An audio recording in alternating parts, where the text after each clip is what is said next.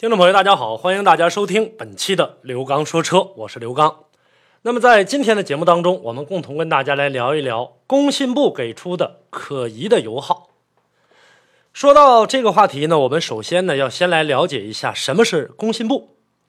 工信部的全称呢是中华人民共和国工业和信息化部，它的主要负责的职责呢。你比如说，像提出一些新型工业化发展战略和政策呀，去帮助解决一些在工业化进程当中遇到的重大问题呀，包括呢，像制定组织实施工业通信业的行业规划呀，负责什么工业通信业和信息化啊等等，它的固定资产的投资一个规模和方向，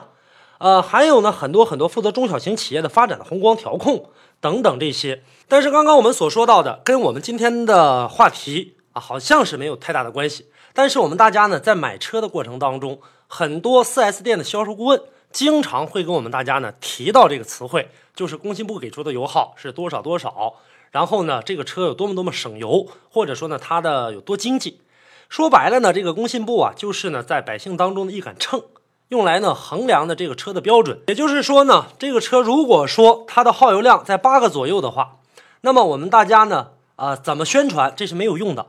呃，需要一个工信部的油耗来进行的一个评判的标准，说这车啊油耗确实很低，能够呢保证我们在行驶的过程当中，给我们呢啊在无形当中省去很大一部分资源，而且动力呢还非常的好。但是往往这个工信部的油耗啊，在我们平时的生活使用当中啊，它起到的关键性作用并不是很大，而且呢，我们很多售车顾问呢还会在工信部给出的油耗八个左右的基础上。还会再加上另外一句，就是根据呢这个真实的这个车主反馈回来的情况，这车呢啊九个油左右是肯定能打住了。经常会有这样的话语，所以说呢，在这样的一个话语的夹杂之下，我们大家能够感受得到，工信部的这个油耗是虚假的。因为呢，工信部呢在我们整个汽车行业当中来看的话，它单独有这么一个部门设置的一个机构叫装备工业司，它是干嘛的呢？它承担通用的机械、汽车、民用飞机、民用船舶、轨道交通机制制造业等的行业管理工作，提出一种重大的技术装备发展和自主创新规划、政策建议，并且组织实施规划，依托呢国家重点工程建设，协调有关重大专项的实施，推进重大技术装备国产化，指导引进重大技术装备的消化创新。这就是。呃，工信部当中的旗下的装备工业司所干的事儿，其中汽车就在这里面。说白了呢，也就是说呢，不管是哪一个部门设计出来的这个产品，或者说呢，你有哪些先进的技术，都要通过这个部门签字，然后你才能够真正的进行上市销售，或者说呢，能够呢符合呢国家的一些相关法律。但是在这个过程当中，我们难免会问到，凭什么工信部给出的油耗我们就不能相信呢？所以说，今天的节目当中，我们跟大家共同来谈一谈工信部油耗的问题。每当呢，在我们提车回来的时候呢，我们都会看到自己的这个车的啊左上方或者右上方呢，有这样一个黄色的字贴，叫汽车燃料消耗标识。这个里面呢，还有一个什么呢？有一个油箱的一个图表，一个红色的，一般都是啊，然后上面标着市区工况、综合工况。市郊工况等等等等，那么这些东西呢，就是工信部给出来的这样的一个呃指数。那么这个指数我们怎么来看呢？首先呢，咱们来看看这个市区的这个工号和市郊的这个工况是怎么来计算的啊。很多朋友呢买到车之后呢，都会看到上面有一个这个东西，但是很少有人呢去呃具体了解一下这里面究竟每一个代表的是什么样的一个状况。咱们先来说这个第一点啊，有一些车型呢写着这个市区工况，一般上面都是这个啊。那么市区工况如何来进行运算呢？咱们接下来呢，跟大家来说说市区工况。一个市区的运转循环单元呢，一般在六十秒怠速啊，就是车呢不动，然后呢再有一个九秒的怠速进行呢这个车辆的减速，包括呢离合器的脱开，还有一个呢这中间包括一个八档的换秒，还有一个呢是三十六秒的加速行驶，还有一个呢啊五十七秒的一个等速行驶。包括呢一个二十五秒的减速行驶，一个循环整个测试下来呢，基本上是在一百九十五秒钟左右，就是测试这一台车的这个市区工况。其中呢，怠速还有呢车辆在减速、离合器脱开的这个时间是最长的，占整个的这个测试的百分之三十五点四。所以说市区循环要连续进行四次。四次的循环过程当中，每一次是一百九十五秒，那么四次大概呢，它的这个时长呢是在三分半左右的时间，基本上呢就把一辆车已经市区工况的油耗已经测出来了。那么市区工况下呢，汽车平均时速呢一般都是在每小时十九公里，也有管这车叫开到十九迈的啊。每个循环的这个理论距离呢，一般都是一点零一三公里，四个循环总距离才四点零五二公里，就是跑的不是很远，就为了试一下这个市区工况。这个过程当中就会出现一个问题，那么你在测试的过程当中呢，可能觉得呢这个油耗呢并不是很高。那么我们真正的车辆一旦到了路面上进行行驶的时候，它路面上的这个情况是非常复杂的。你比如说呢，遇到堵车的现象，遇到呢红绿灯等待的这个现象，所以说呢，整个市区的工况油耗下来之后，它会有一个理论的一个数值，就是这四次的平均值有一个理论的数值。好，这个数值放在这儿，那么这四个数值就能代表公正了吗？不，接下来的时间要做呃做一个市郊的工况油耗的测试。那市郊又该如何来进行测试呢？一个市郊的呃运转循环，包括呢，其中有一个四十秒的怠速，有一个十秒的怠速，还有呢车辆像减速、离合器脱离、六秒的换挡、一百零三秒的加速行驶和二百零九秒的等速行驶，就是匀速的在进行行驶，还有一个三十二秒的慢速行驶。市郊循环一次呢，大概在四百秒左右，大概时间呢在六分钟左右啊，比六分钟可能要多那么一点点。这是呢，通过一个市郊的工况油耗来进行的一个比对。市郊循环一次啊，一共是四百秒。那么由于是市郊的工况，等速时间呢又比较长，因为它在等速的行驶的过程当中要用二百零九秒的时间啊，所以说呢，这个时间相对来说是比较长的，占了这个总时长的百分之五十多，占了一半基本上它在跑的过程当中，那么市郊工况下，汽车平均速度呢是六十二点六公里。就是我们说的六十二点六迈，也有这么说的啊。因为现在我们在高速上，中国整个的限速一般都是一百二十公里，尤其是在高速上，所以说呢，它是有一个平均时速的六十二点六公里。每一个循环理论距离呢是六点九五五公里，将近七公里。这样的实验呢要重复进行三次。好，这三次出来之后，然后统计一个啊数字，这个是一个呃相对来说取的平均值的一个数字。好，这个数字也放在这儿。那么还有另外一个数字就出来了，叫。综合工况油耗，这个综合油耗啊，是用市区和刚才用的那个市郊两个循环的一个总排放量，然后除以呢完成这两个循环路的总里程，就是你市区跑多少，市郊跑多少，这个公里数下来之后，然后呢加在一起进行除，利用的排放量就是你车多大的排放标准，然后再进行的对应的计算出一个。燃料的消耗值，这个时候综合的工况油耗产生了，也就是我们大家经常看到的很多的车辆呢，都在中间市区工况上一个很小的一个黑字，市郊工况上一个很小的一个数值，那么最后综合工况上一个非常深、很大的一个数字的一个数值，这个时候就工信部的油耗出来了。哎，你的这个车啊，大概百公里要用多少个油？但是啊。这个东西呢，为什么说不准呢？刚才我们提到了，就是说它用的这个市区的工况和市郊的工况，它所采用的这个都是仪器来进行完成的，而且呢，不同的路段啊都会呢有一些差距。那么肯定会有人问，是不是就差在这儿呢？不完全是，还有很多的情况。你比如说，在呢整个的这个呃外面的空气下，这也都是有关系的。你比如说温度啊、湿度啊、大气的气压呀。还有呢，这个空气的这个流动，我们说的这个风速大概能有多少？这些呢都是有原因的。那么除了这些再加上之后，说工信部的油耗差不了太多了吧？错，差的很多。这里面除了这些外界因素的原因，这里面还有人为的原因。就在去年，工信部呢还进行了一次大整改。我们一起来回顾一下当时的这个事件。本频道造假的油耗相关新闻播出之后，工业和信息化部高度重视，开展了针对汽车检测机构的调查整顿，并在近日针对多家检测机构开出责令整改通知书。工信部近日对中国汽车工程研究院股份有限公司所属检测中心下发责令整改通知书，对检测中心油耗检测质量控制存在的严重缺陷，责令检测中心开展为期六个月的整改。整改期间，工信部将暂停受理检测中心有关检测报告。开展半年整改都是怎么整改啊？呃，现在是它是它是对整个实验的这样一个体系性的东西修订完善嘛？那先先再检查完善吧。据了解，整改结束后还将接受工信部验收，以确定何时继续开展油耗检测业务。咱们这半年整改之后的话，还要经过工信部的验收吗？要验收，要要应该要验收，嗯，还要看验收合格不合格是吧？对。工信部相关主管部门表示，此次针对汽车油耗检测中心的整顿是在全国范围内开展的。不仅中国汽研，另外多家检测中心都收到了整改指令。好，从刚才的这段新闻当中，我们大家能够听得出来，工信部呢在进行整改的过程当中，他们呢监督还是比较严格的。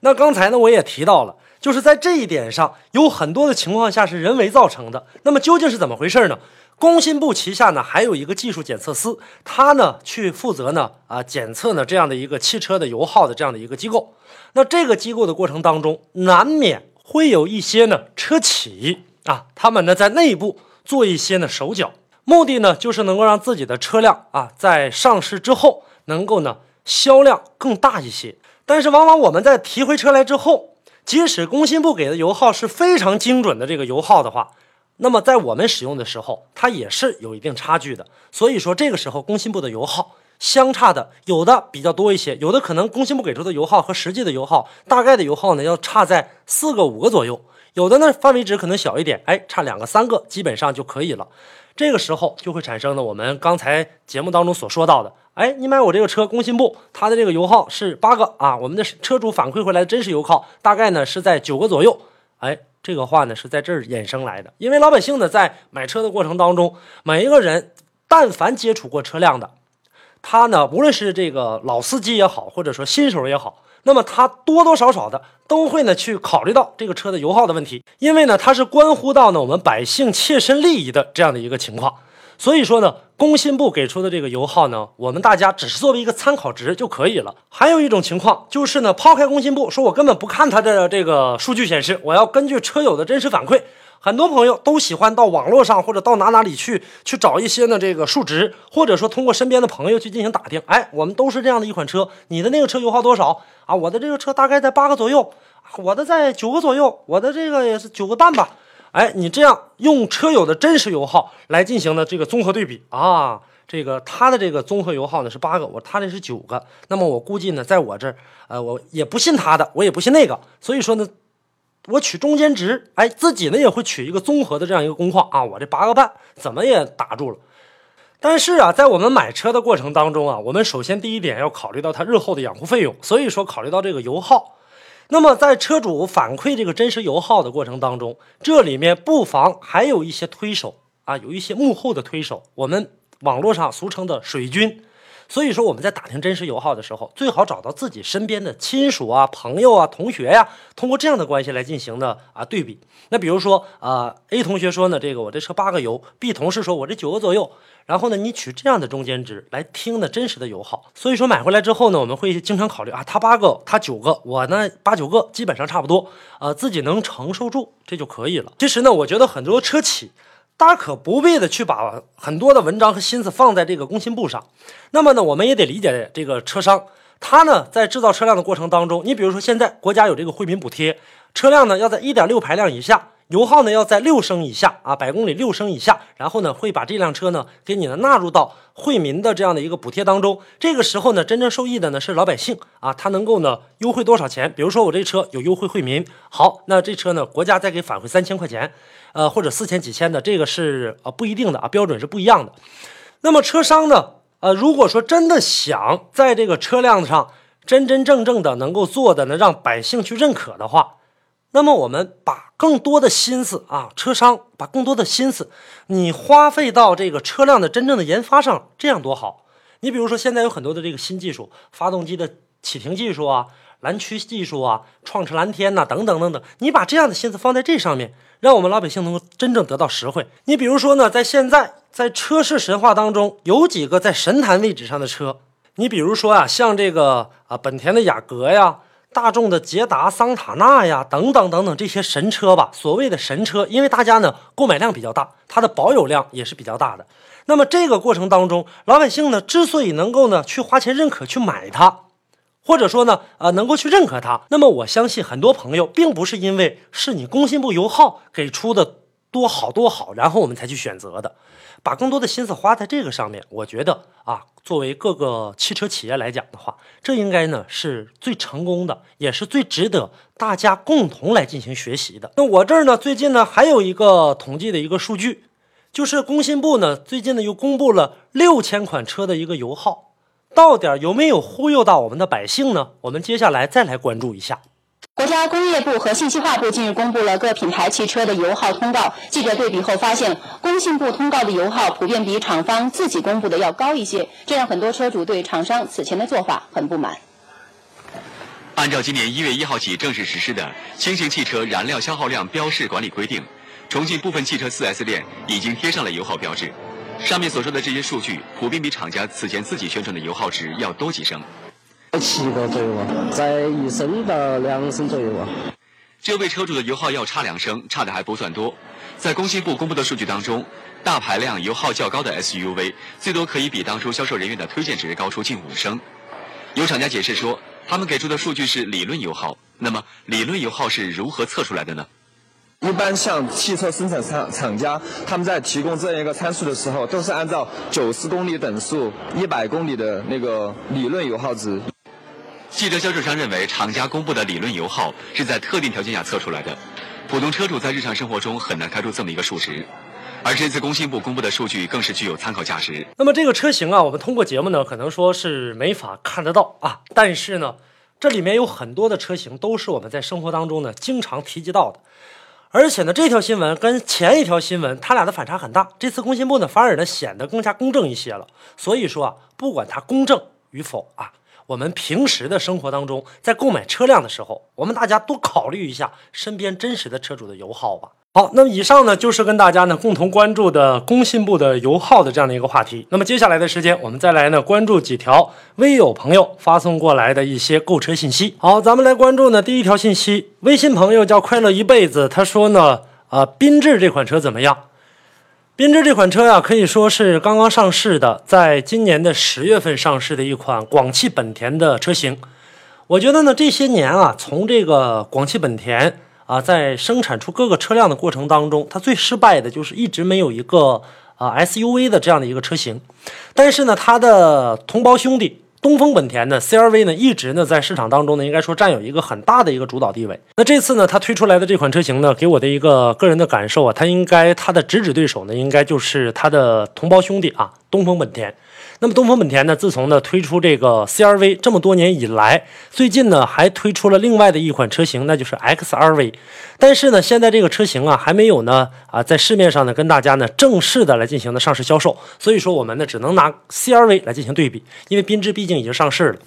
那么这两款车来看的话呢，首先咱们从第一点啊，我个人来讲的话，我不太推荐大家呢去做第一个吃螃蟹的人。但是呢，换句话来讲，如果说呢，每一个人都不去这样尝试的话呢，那么这个车呢，将永远的没有的一个卖点了。但是呢，起码听到节目的朋友啊，我还是建议大家尽量不去做第一个吃螃蟹的人。就是这车啊，在市场上，哪怕你让它运行一年，让我们大家呢能够真正的感受到这个车，起码它的这个质量上不会呢出现的。太大的问题，这个呢就可以了。缤智这款车呢，它是一点八排量的。那么本田 CRV 呢，它有很多啊，有二点零，还有呢这个二点四的。咱们呢就用二点零的来进行比较一下吧。首先呢，从它的这个外观尺寸上来看的话，东风本田 CRV 呢，它的这个长宽高分别是呢四五五零、幺八二零和幺六八五。那么像广汽的这个本田的缤智呢，它的这个长宽高尺寸呢是四二九四、幺七七二和幺六零五。从这个数值上来看的话呢，它们相差的并不是特别的大，而且呢，单纯从这个马力上来看的话，缤智1.8 136马力，呃，CRV 2.0 155马力，从马力上来看的话呢，也并没有相差的特别的悬殊。所以说呢，我觉得啊，这两款车如果放在一起来进行这个比对的话，呃，广本的这个缤智啊，应该说不会照本田 CRV 呢差特别的多。但是有一点。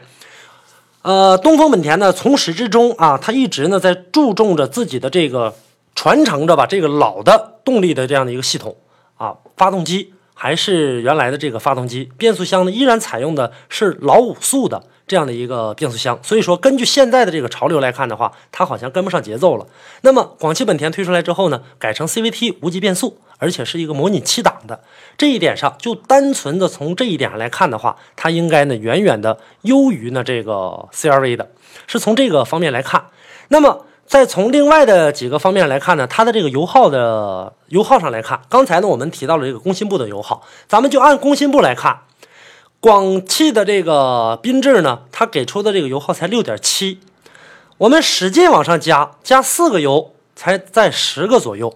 所以说呢，它这个油耗啊，何况呢啊，不一定就能够呢在这十个左右来进行这个打转。这个车也是刚刚上市啊，我还没有试乘试驾的到，所以说呢，不便呢跟大家呢来说它一个乘坐的试乘试驾的一个感受。呃，以后吧有机会的话呢，啊，再跟大家呢来继续详细的来进行说一说。所以说吧，通过呢啊这几个简单的小方面来看的话呢，呃，广汽的本田的缤智呢，应该说做的是相当的不错的，包括呢它的这个悬挂系统也做的比较好，前面都是一样了，麦弗逊的独立悬挂。那么从后悬挂来看呢，广汽的这个缤智呢，它采用的是扭力梁式的后悬挂。那么像东本的这个 CRV，它采用的还是那种老式的双横臂式的独立悬挂。这样来比较的话呢，可能扭力梁式的呢。坐着，它在行驶的过程当中舒适度会好一些，啊，这是我个人的一个感受吧。从电子配置上来方面来看的话呢，好像没有特别大的一个悬殊。呃，如果说呢，从这个价位上来比较的话，当然了，这个缤智它的价格呢要低 CRV 很多了，所以说呢，算是一个不错的选择吧。但是呢，我们还是要稍稍等待一下。等等，这个大家的使用过的一个真实的感受吧。啊，这是呢给我们这位车友朋友的一个解释啊。如果有哪些其他的问题的话，我们继续探讨。好，我们继续来关注这里呢。微信朋友叫张红的朋友啊，他说想问一下，奇瑞 E 三和江淮和悦的 A 三零到底应该选哪个？好，那接下来呢，咱们就来聊一聊这两款车。奇瑞和江淮这两个品牌呢，都是我们国内的自主研发品牌。从呢整车的这个外观上来看的话呢，它相差的不是特别多。从这个排量上来看的话，也都是一点五排量的。那我们接下来呢，就拿这个一点五的奇瑞 E 三手动尊上和和悦 A 三零的手动豪华来进行呢比对一下，因为它俩的价格呢相对来说是比较接近的。咱们首先来看奇瑞的这个品牌，应该说呢，在中国市场当中，应该它叫的是最早的。我们一说到奇瑞的话呢，都会想到呢当年的那个红极一时的奇瑞瑞虎，以及它的 A 零零级车奇瑞 QQ，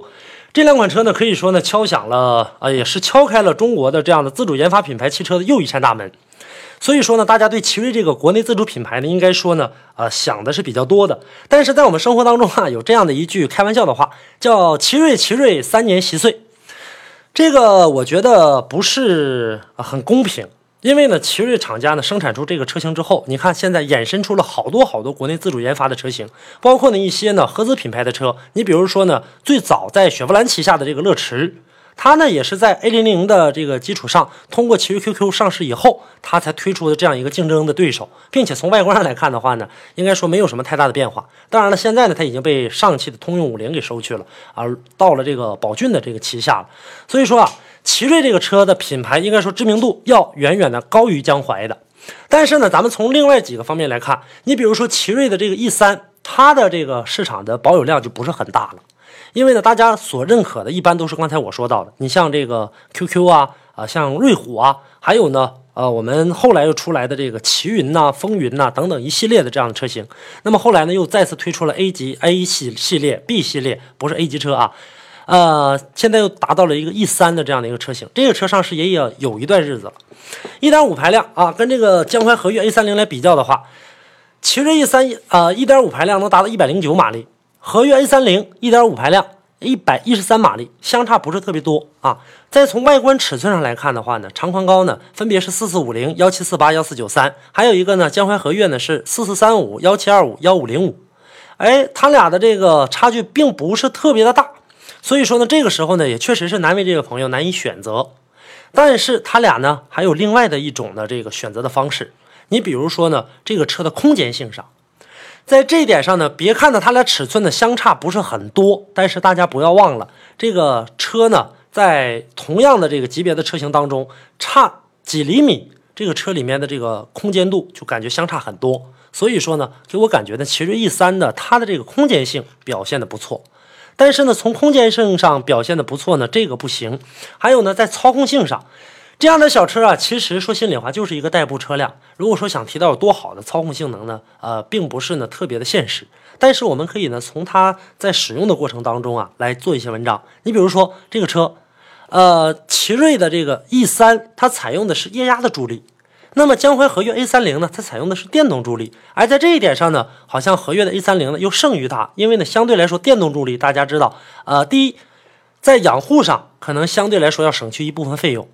在使用的过程当中，可能呢，A 三零的这个转向更加轻盈。那么作为奇瑞 E 三的话呢，它可能相对来说呢要沉一些。当然了，没有我们大家想象的差特别的多啊。咱们再从呢这个主被动的这个安全性上来看的话呢，它们两个呢几乎做的是没有什么太大的这个区别。但是呢，奇瑞 E 三呢，就是我今天拿的这两款车，手动尊上和 A 三零的手动防滑来比的话，呃，手动尊上呢它有一个天窗，哎，在这点上呢可能又优于它。所以说呢。整体来看的话呢，优于的都不是呢，在我们生活当中特别显得尤为重要的一些东西。基本上，它两款车呢可以看平了。那么我们要拼什么呢？就是在实际使用生活当中，这个车究竟能够给我们大家呢带来哪些呃好与坏的这样的一个评判标准？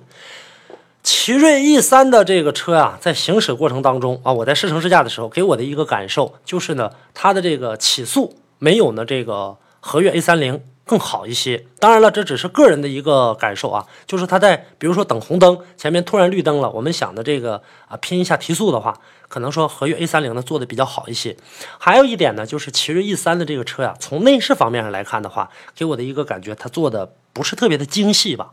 呃，虽然说和悦 A 三零也不是特别的精细，但是跟 E 五啊 E 三来进行比较的话，好像要还优于 E 三一点。还有一点最大的一个问题，给我的一个感受就是，奇瑞 E 三在行驶的过程当中，它的这个呃噪音相对来说呢是比较大的